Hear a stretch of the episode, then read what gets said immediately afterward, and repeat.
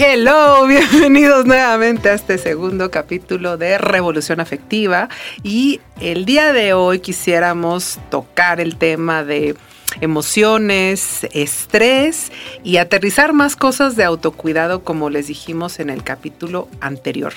Y para entrar de lleno, me gustaría lanzarles esta pregunta si les ha resonado. ¿Cuándo lo que quiero hacer se convierte en un deber ser? Y eh, creo que eh, haría una intro a ver si les late y vamos como avanzando. Me parece que eh, algo que nos cuesta a veces reconocer es que la vida es dinámica, somos seres en movimiento y a veces va a haber estrés y el estrés de días o un par de semanas es normal. Pudiera decirlo, y pues yo como médico ahí les voy, el tecnicismo es una situación evolutiva, adaptativa, pero cuando uno empieza a acumular estrés, y el estrés, si se fijan, viene por aspectos de expectativas. ¿Qué se espera de mí al haber nacido mujer, hombre? ¿Qué se espera de mí al haber sido un estudiante, un eh, trabajador, miembro de la familia, etcétera? Y entonces en esas expectativas y en esas interacciones con personas y espacios, es que claro que sí nos nutrimos, pero también puede haber estrés. Y entonces, eh, en estas curvas que la vida tiene, podemos hacer algo tan simple de mirarnos. Si se fijan, a lo largo de toda nuestra vida vamos a estar en la balanza de estrés y bienestar. Y eh, hay momentos en nuestra vida donde los estresores y el bienestar están medio equilibrados, pero cuando viene la enfermedad es porque el estrés aumenta un chorro. Y aumentar un chorro el estrés, algo que también se invisibiliza es que gastamos energía, perdemos energía. Y entonces la enfermedad puede venir mental o de otra área fuera del cerebro, viene cuando en un ritmo podemos ir acumulando estresores pequeños, o sea, no es nada traumático, nada catastrófico, sino a lo largo de meses, años acumulamos estrés. Y entonces, si se fijan, vamos haciendo la balanza hacia arriba de gastar energía hasta que nos lleva la enfermedad. Pero hay otros momentos en nuestra vida, pandemia, en eso paro mi trabajo o pierdo mi trabajo o este, esa maestría que quería estudiar o ya no, ya no tuve graduación y sepa la bola si voy a entrar al siguiente nivel educativo o falleció alguien. En un momento de mi vida se acumularon diferentes estresores y me pueden llevar a la enfermedad. O en algún momento de mi vida es tan intenso ese estresor tan, que tiene un alto impacto afectivo que me lleva a la enfermedad.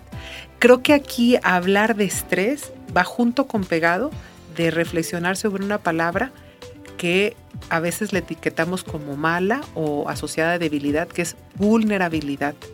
Todo esto que he hablado es que a lo largo de toda nuestra vida somos vulnerables, pero incluso antes de nacer estamos teniendo vulnerabilidades heredadas. Venimos todos de, familias donde estos linajes que la vez pasada hablábamos discursivos, pues también es de herencia, de genes, y ahí somos vulnerables a veces con a tener enfermedades diabetes, hipertensión, enfermedades mentales como déficit de atención, depresión. Y entonces si se fijan, el estrés crónico nos va a llevar a aumentar las vulnerabilidades en cualquier área de nuestro cuerpo. Y es así que a veces el estresor de repente ya tiene la persona artritis reumatoide, ya empezó con diabetes, pero lleva 30 años con depresión y sin haberla atendido. Eso me tocó el día de hoy, por ejemplo. Y eh, creo que eh, nuestro gran reto entonces es sí eh, colocar y mirar los estresores que tenemos en nuestra vida. Wow, me quedé como en la reflexión mm, tratando de acomodar mis ideas en nuestro tema de hoy, ¿no? Estrés, emociones y autocuidado. Y esto que dice Monse es cierto, la vida es dinámica, la vida es impermanente, la vida es como me gusta decirlo, ¿no? La vida es cíclica. Entonces, en este vaivén eh, nos encontramos con muchas experiencias y esas experiencias nos generan eh, diferentes sentipensares, como hemos venido compartiéndolo. Y aquí entra primero que nada el tema de la emoción. El tema de las emociones es como muy interesante, es muy valioso, porque siempre que alguien tiene una emoción, lo primero que le decimos o que escuchamos acá en las narrativas es contrólate controla tus emociones y tenemos personas queriendo controlar una energía que lo que necesita es fluir. Entonces, vamos empezando con este tema que me gusta mucho, que es la emoción. Solo decirle a mis pacientes en este tema que todo el ser humano y todo el mundo, en el universo, tiene una razón de ser, ¿no? Y existe por eso mismo, ¿no? Por ejemplo, si ves tus manos, tus pies, tenemos cinco dedos porque evolutivamente todavía son necesarios. Entonces, el día en que deje de ser necesario una parte de nuestro cuerpo, ya no va a estar. Lo mismo pasa con las emociones, son necesarias, por eso continúan dentro de nosotros. Y justo la emoción es una energía que no necesita ser controlada, sino descubierta, identificada, nombrada, vivenciada.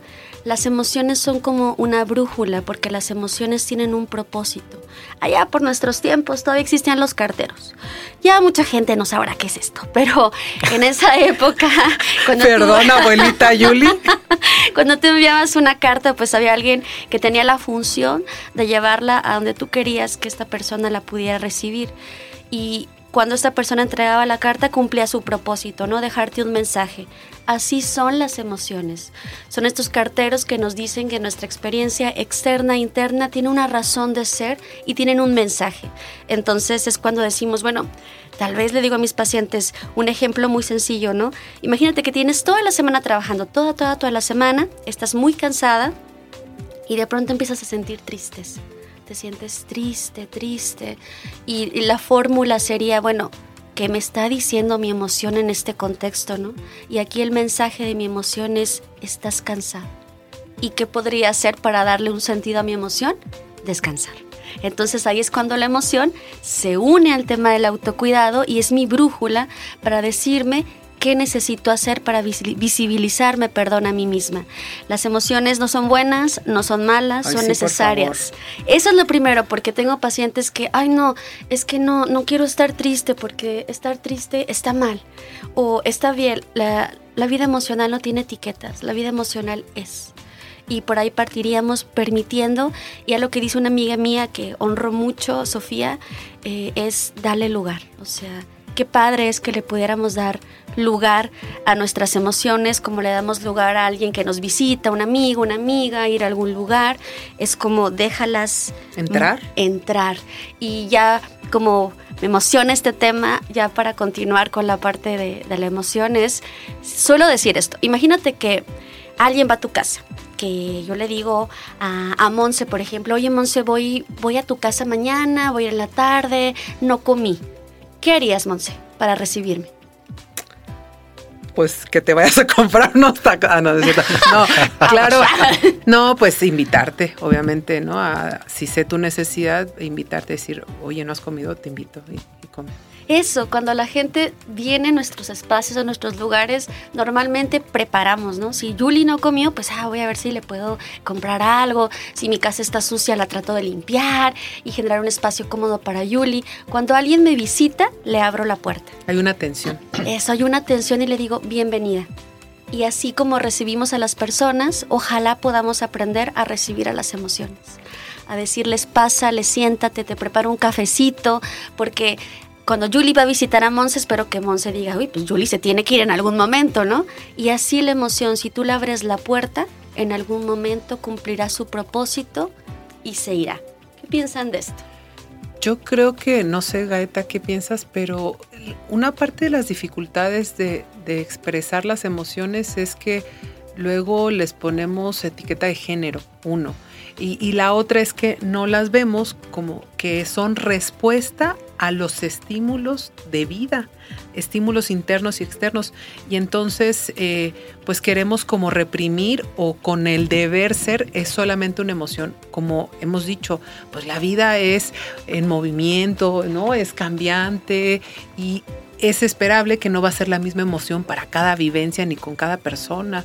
Eh, y creo que me toca escuchar voces mucho más de mujeres, pero también de hombres, y ambos están en una parte de decir, me reprimo la emoción porque no está bien visto, pero creo que a los hombres les toca aún en este tiempo que estamos viviendo a anular y esconder y no identificar y no expresar porque está ligado a algo de debilidad, ¿no? O, que eh, la parte masculina no expresa emociones. Eh, y está, creo que cada vez estamos rompiendo más eso, pero aún nos falta y por eso estos, estos espacios, ampliar esas voces que pues eso no nos ayuda ni en una parte individual ni en un colectivo. Llámenle familia, pareja, amistades, sociedades. La verdad es que las escucho y evoco muchos momentos de acompañamiento colectivo, de vivencias personales y un poco retomando varios ejemplos con este tema del cartero, o sea, simbólicamente volteé a ver en algún momento de mi vida aquel buzón no atendido, que ya no le cabían cartas, ¿no? Y, un poco de ahí estaba pensando mucho mientras las, las escuchaba, ¿no? En esta resonancia con la vulnerabilidad, ¿no? Me parece que la vulnerabilidad trae muchísimas respuestas o nos puede acercar a momentos de conexión con nuestro propio cuerpo, ¿no? con, con estas voces y particularmente me parece que en este estereotipo de, educación pues justamente como lo decíamos en el primer episodio, ha habido un proceso de muchos varones de educarnos a alejarnos lo más posible de la vulnerabilidad. Y me parece súper fuerte porque es como quitarnos estas herramientas que nos van a permitir solicitar ayuda, escuchar nuestras voces, crear espacios seguros. Eh, a, mí me parece súper potente tener estos espacios que brinden la seguridad, y aquí hablo de lleno en, espacios que he estado construyendo o que me he sumado entre varones, y es un tema, es un tema súper complejo hablar desde la vulnerabilidad, escuchar a ese otro varón vulnerable, poder acompañarlo, ¿no? Realmente es muy, es muy complejo, ¿no? Eso es lo que podría mencionar ahorita. Y también yo he aprendido de ti que, que me dices que a veces estas primeras escuchas y diálogos van a partir desde la incomodidad. Eh, no sé si quieras como ampliarlo, pero a mí cuando lo escuché de ti me resonó, dice, dije, pues claro, o sea, no siempre las conversaciones van a ser, ay, qué padre, ¿no? O sí me estás entendiendo de lo bien, sino pues hay que partir de, de, de, que a veces también tú me has compartido en tus espacios cómo hay hombres que, que sí expresan sus emociones, pero se topan con diferentes grupos de hombres que no lo hacen, entonces callan la voz y piensan que son los únicos reprimen la emoción en lo individual y en el colectivo y entonces eso no permite al ser realmente, a ese ser que es, hombre, fluir, ¿no? Y realmente compartir los sentipensares. Y eso, ojalá que pudiera recalcarles, eso es gasto de energía. Y, e imaginan vivir años y años gastando energía porque los pensamientos no están en el aire, los afectos no están en el aire, están en nuestro cerebro y son resultado de un metabolismo cerebral. Entonces, eh, imagínense los riesgos que vamos haciendo por años de eh, no solamente es este pequeño estresor de que ya no compartí lo que dije, sino son los estresores que tenemos en el día a día, en la parte de la economía, de la salud, de, del bien de los demás, de uno, o sea, a nos topamos a veces con estresores, si, qué tal si chocamos, o sea, cuestiones que pueden ser eh, en el día a día o que vamos acarreando. Y creo que si no hacemos esta mirada que hemos intentado decir desde el interior, no esperemos que desde afuera vamos a tener, ¿no? Como esta eh, jalado, ayuda o, bienestar.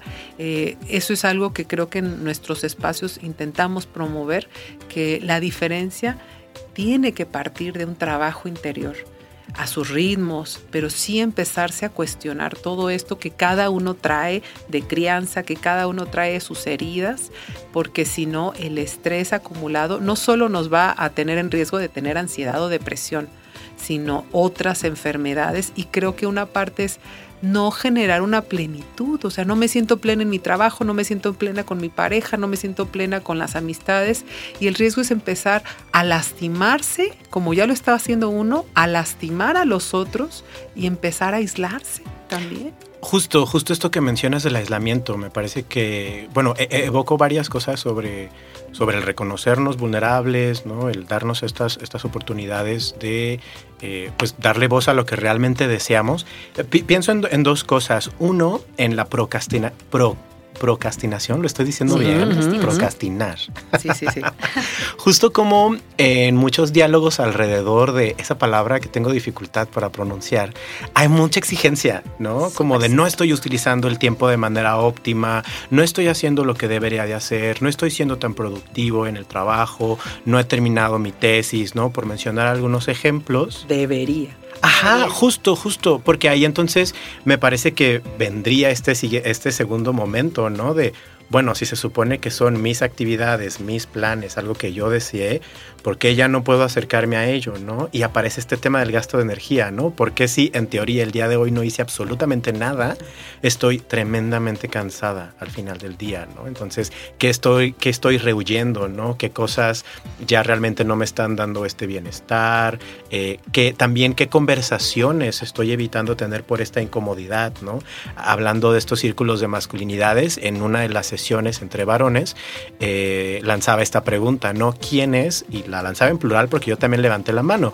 ¿Quiénes hemos dado en algún momento la excusa de no puedo ir, no puedo hacer porque estoy trabajando, pero en realidad no teníamos trabajo? Y todos los varones levantamos la mano, ¿no? Como fue esta experiencia de sí, estuvimos gastando esta energía, no haciendo contacto con nuestras emociones, distanciándonos de las personas de nuestra red, porque había una conversación quizá de límites, quizá de decir ya no puedo, ya no quiero, súper incómoda, que iba a ser contraria a este deber ser como varón, a este deber ser como jefe, como papá, y bueno, cada quien le va poniendo ahí esas etiquetas, ¿no? Y a ver si les ayuda entonces en esta balanza estrés-bienestar. Creo que pudiéramos tener tres rutas. Uno, o identificamos los estresores que no van a cambiar, o sea, ahorita voy a estar en ese trabajo, estoy en esa escuela, en ese salón con ese profesor y no va a cambiar eso, y entonces ahí hay que cambiar de actitud, porque ese estresor no se va a modificar. Pero también a veces hay que identificar qué estresores no me tocan y hay que soltarlos está cañón, pero eso es bajarle al nivel de estrés, bajarle a la balanza. Y creo que un tercero que no miramos es qué estoy haciendo para ganar energía o si un pasito atrás, qué estoy haciendo para cuidar mi energía. Y creo que un poquito Julie lo estaba diciendo de aprender a leer cómo el cuerpo nos habla cuando ya hay excesos. Y esta energía que tenemos cuando hay estrés crónico o cuando ya tenemos ansiedad y depresión va a estar poquita va a estar chiquita y entonces eh, hay que aprender a decir a quién se la voy a dar y en qué espacios voy a dar mi energía y es una chambotota, o sea, no va a salir de la noche, pero ojalá que lo pudiéramos ahí como rebotar. Eh, porque eso nos va a ayudar a, hacer esta parte de bienestar y creo que a ser responsables en hacer una ruta de vida de las formas en que puedo ganar energía o que puedo bajar eh, este desgaste de energía.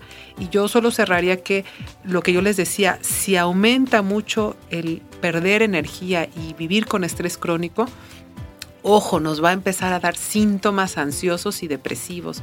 Y entonces, aunque yo quiera el, tener 80 mil actividades, pues estoy deprimida y entonces no tengo energía, no tengo motivación, no estoy durmiendo bien, no estoy comiendo bien. O sea, ¿de dónde quieres sacar energía? Y uno se autoexige y como el cerebro es súper adaptativo, puede pasar 30 años deprimido y se intenta adaptar, pero se está desgarrando y eso luego no lo vemos.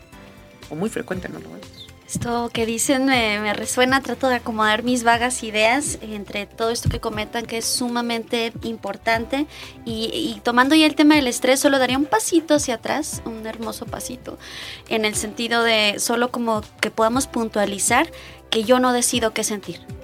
Yo no decido qué sentir, pero sí puedo decidir qué hago con lo que siento porque creo que nadie se levanta y dice, ah, no manches, hoy es eh, sábado a las 3 de la tarde, tengo ganas de estar bien encabronada. Y, ay, sí, una hora estar enojada, ¿no? No decidimos, nadie dice, ay, quiero tener miedo eh, un día. No, la emoción eh, surge y me dice que algo está pasando, cumple su función cuando yo realmente entiendo qué sucede con mi experiencia, ¿no? Aquí en el miedo, por ejemplo, es una emoción que nos dice viene un cambio entonces, este cambio me invita, cuando ya la emoción ejerce su propósito, a reorganizar y mirar mis recursos internos y externos para enfrentarme a lo que está pasando. Pero puntualizaba eso porque a veces quisiéramos como controlar lo que sentimos y no es posible. Y sería muy desgastante que fuera posible.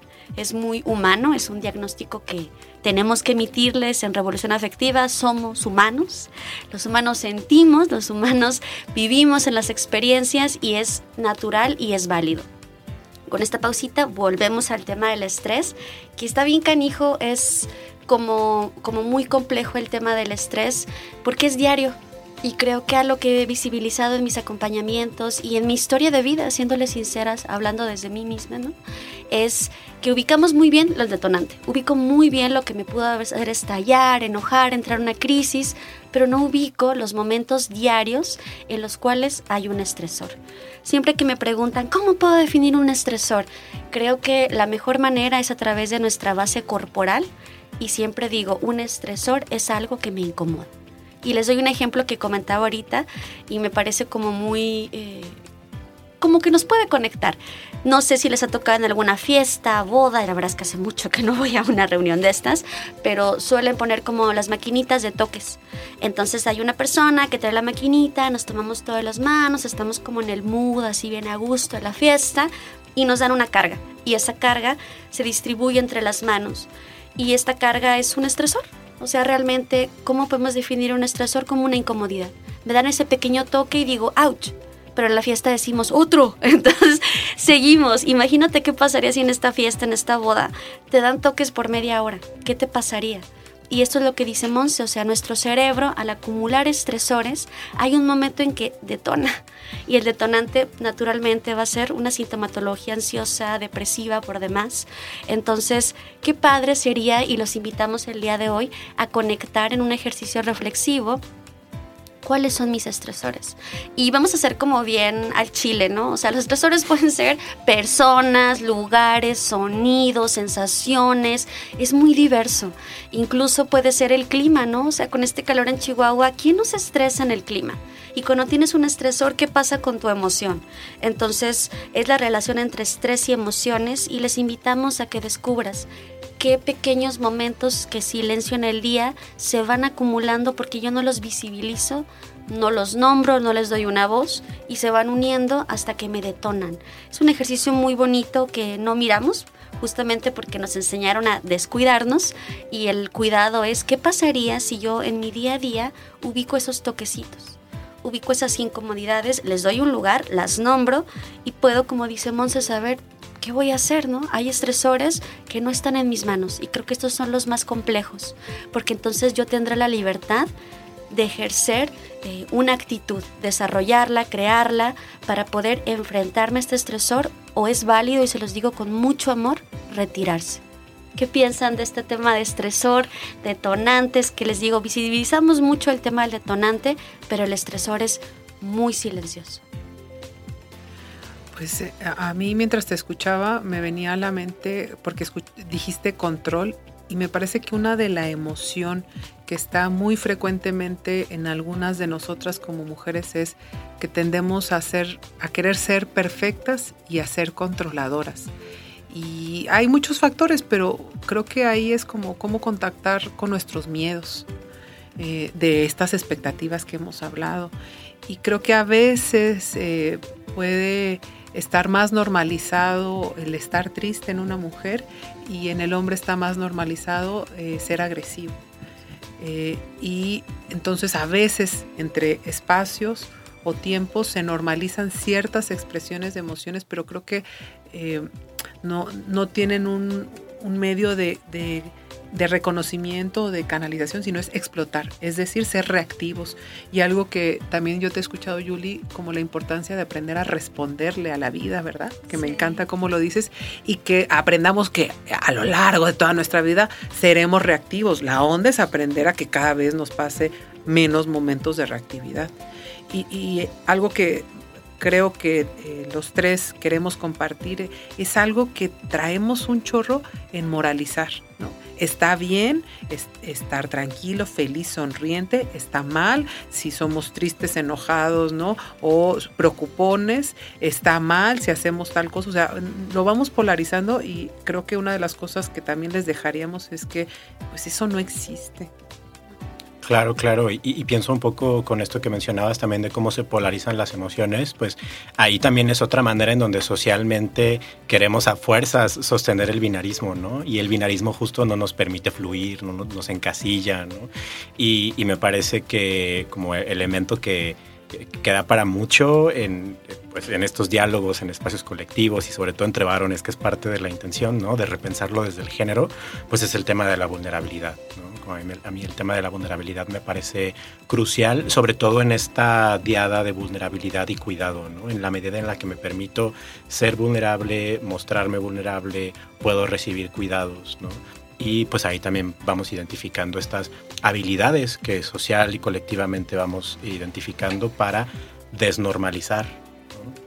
Y justo a partir de eso, ¿no? de, desnormalizar, pues vamos poniendo el, pues poniendo en práctica la escucha, ¿no? Y ahí esta gran frase de que las revoluciones son transformadoras y desde la escucha podemos sostenerlas pues se ha acabado este capítulo y muchísimas gracias por acompañarnos. Yay, gracias. Nos escuchamos pronto. Bye.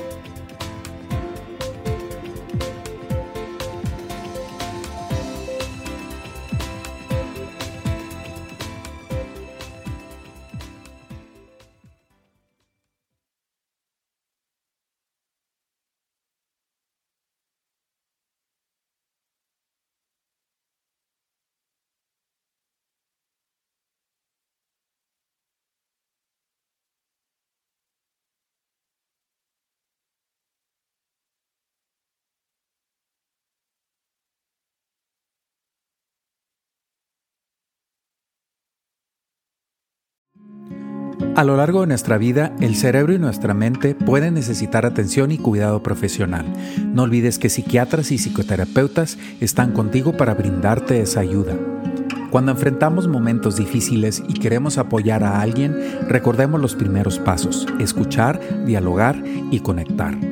Gracias por ser parte de este espacio seguro. Si encuentras valor en este episodio, no dudes en compartirlo. Recuerda que las revoluciones son transformadoras y desde la escucha podemos sostenerlas. Conecta y comparte con nosotros en Instagram o en donde escuches tus podcasts favoritos. Solo búscanos como Revoluciones Afectivas.